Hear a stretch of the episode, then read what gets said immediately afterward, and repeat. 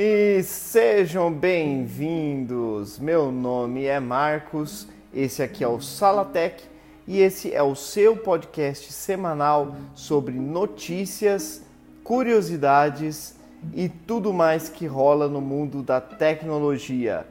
Como pauta, estou trazendo aqui para o nosso episódio piloto um pouquinho da minha história com os gadgets móveis. Sim, tecnologia mobile, mobile, mobile, mobile, chame do que quiser. E como que essa tecnologia maravilhosa adentrou a minha vida ainda de pequenininho.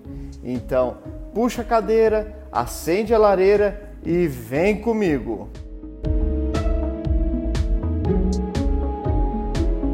Eu me lembro como se fosse ontem a minha mãe chegando em casa do trabalho dela com uma caixinha meio esquisita, caixinha modo de dizer, com uma caixa bem grande, meio esquisita.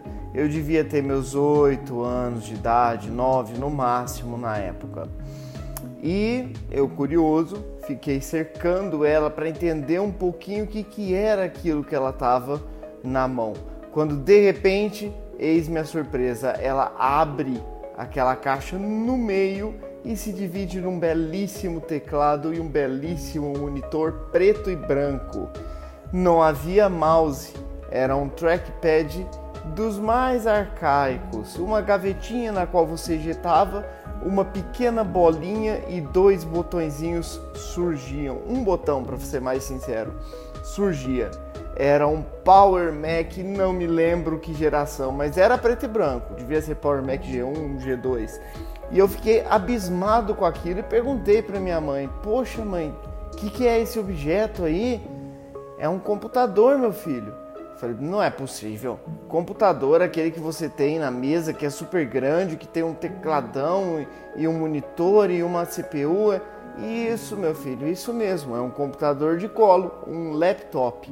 Ah, meus amigos, foi nesse momento que a minha vida mudou completamente. Desde então, o meu fascínio por notebooks, mais tarde celulares, mais tarde videogames portáteis, mais tarde smartphones, só nasceu, floresceu e cresceu. Então eu fiquei fascinado com aquele dispositivo, vi a minha mãe digitando algumas provas nele, mas não pude brincar com ele, que é o que eu queria. Mas poxa, um laptop nem seu é, e você tem uma criança de 8 anos em casa, não vai deixar brincar mesmo. Medo de quebrar e ter que pagar esse seu dispositivo. Na época, eu lembro que ele era do patrão da minha mãe e ele tinha trazido dos Estados Unidos. Aqui no Brasil nem se pensava em ter isso. Na verdade se pensava sim, mas era muito caro. Como ele tinha ido para lá, ele trouxe o equipamento. Mais uma boa razão para você não deixar um pivete de 8 anos fuçar nas suas coisas, não é mesmo? Eu consegui, em meados de 2000, comprar meu primeiro computador, mas eu ainda não estava satisfeito. Eu ficava com aquela imagem na minha cabeça: nossa, um laptop, poxa vida, ter tudo isso aqui no meu colo, ali, aonde eu quiser, só chegar, ter uma tomadinha perto, ligar e sair usando. E sim, meus amigos, notem que eu não falei de bateria, pois os primeiros laptops que saíram não tinham bateria. Você tinha que levar eles para perto de uma tomada para poder usar. Para mim, aquilo era maravilhoso. Claro que nos anos 2000 nós já tínhamos laptops com bateria, né? Isso é, é óbvio. Mas ali quando eu tinha 8 anos, ah, não tinha dessa história não. Era tudo na tomada mesmo. Anos depois, eu vim a ganhar o meu Game Boy, que era um videogame da Nintendo portátil. Eu sempre fui muito fã de games e de tecnologia e gostava de jogar ali na TV, nos meus consoles de mesa, é, aquela história toda. Mas quando eu ganhei o Game Boy, Meus amigos, aí de novo a minha vida deu aquele reviravolta. Foi sensacional.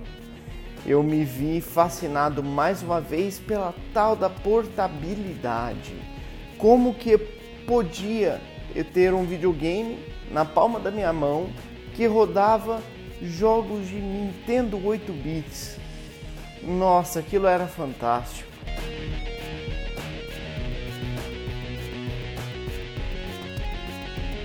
Ainda no final da minha infância, início da adolescência, os telefones celulares ganharam mercado. Eram verdadeiros trambolhos que você pendurava na cinta das suas calças e, se não tivessem muito bem amarradas, era capaz até de derrubá-las, de tão grandes, pesados e desconfortáveis que eles eram. era uma coisa de louco. Mas, de novo, o fascínio tomou conta da minha vida. Eu ficava olhando aquilo e pensando: poxa vida, como pode um telefone como aquele que eu tenho em casa ser carregado para todos os lugares? E anos depois, eis que ganhei o meu primeiro telefone celular. E não era o Nokia Lanterninha, não.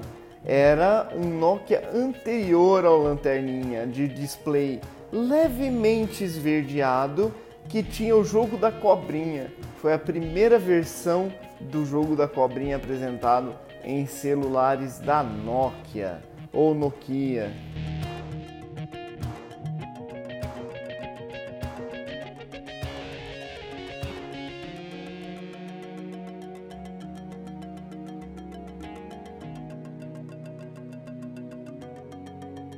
Já adulto, o meu fascínio por portabilidade só crescendo, eu tendo ali alguns dispositivos móveis, alguns videogames portáteis na minha mão, já tinha o meu notebook, meu laptop, né, toda aquela história. Veio a febre dos iPhones. No Brasil nós não tivemos uh, legalmente o primeiro iPhone, mas começou a ser comercializado aqui a sua segunda versão, o iPhone 3G.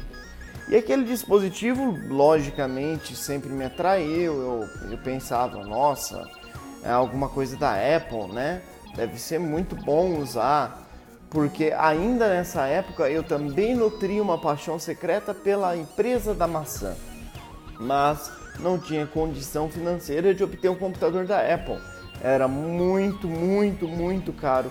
Anos mais tarde, no lançamento do iPhone 4, eu tive a oportunidade de poder comprar ou um iPhone 4 ou um outro lançamento que estava vindo aí para arrebentar a boca do balão. Era o primeiro Samsung Galaxy S, que se dizia iPhone Killer. Vinha ali com uma versão do Android que eu não me lembro certo, era 2.3, sim, era a versão 2.3 do Android. E então, eu, apaixonado como tecnologia, vi alguns vídeos muito esparsos pela internet e resolvi ficar com o Samsung Galaxy S, que também não havia chegado ainda no Brasil. Eu consegui um importador, mandei importar e ele chegou bonitão nas minhas mãos. Foi paixão à primeira vista mas algo no fundo me dizia que eu ainda não estava satisfeito. Anos mais tarde consegui trocá-lo em um iPhone 3GS. E esse iPhone 3GS tinha 32 GB de memória interna. Era o máximo que se tinha na época. 8, 16 e 32 GB. Também nutri uma paixão muito grande, mas lá no fundo Aí sim eu tive certeza do que eu queria. Era iPhone mesmo e era o iOS mesmo que marcaria todo o resto da minha paixão móvel. Por favor, não me crucifiquem. Eu já tive vários dispositivos Android depois disso e muito bom. Mas isso é papo para um outro episódio. Esse foi o primeiro episódio do Salatec. Na verdade, foi o episódio piloto do Salatec. Espero que tenham gostado. Apaga a fogueira aí, não vai botar fogo na minha casa. E tchau!